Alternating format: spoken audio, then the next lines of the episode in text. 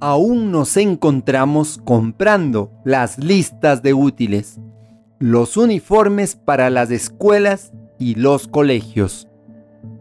En ocasiones nos toca decidir entre comer o invertir en educación.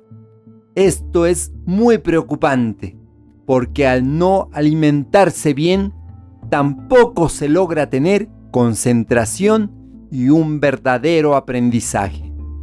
Te acompaña Mario Tapia Hernández y nuestras familias.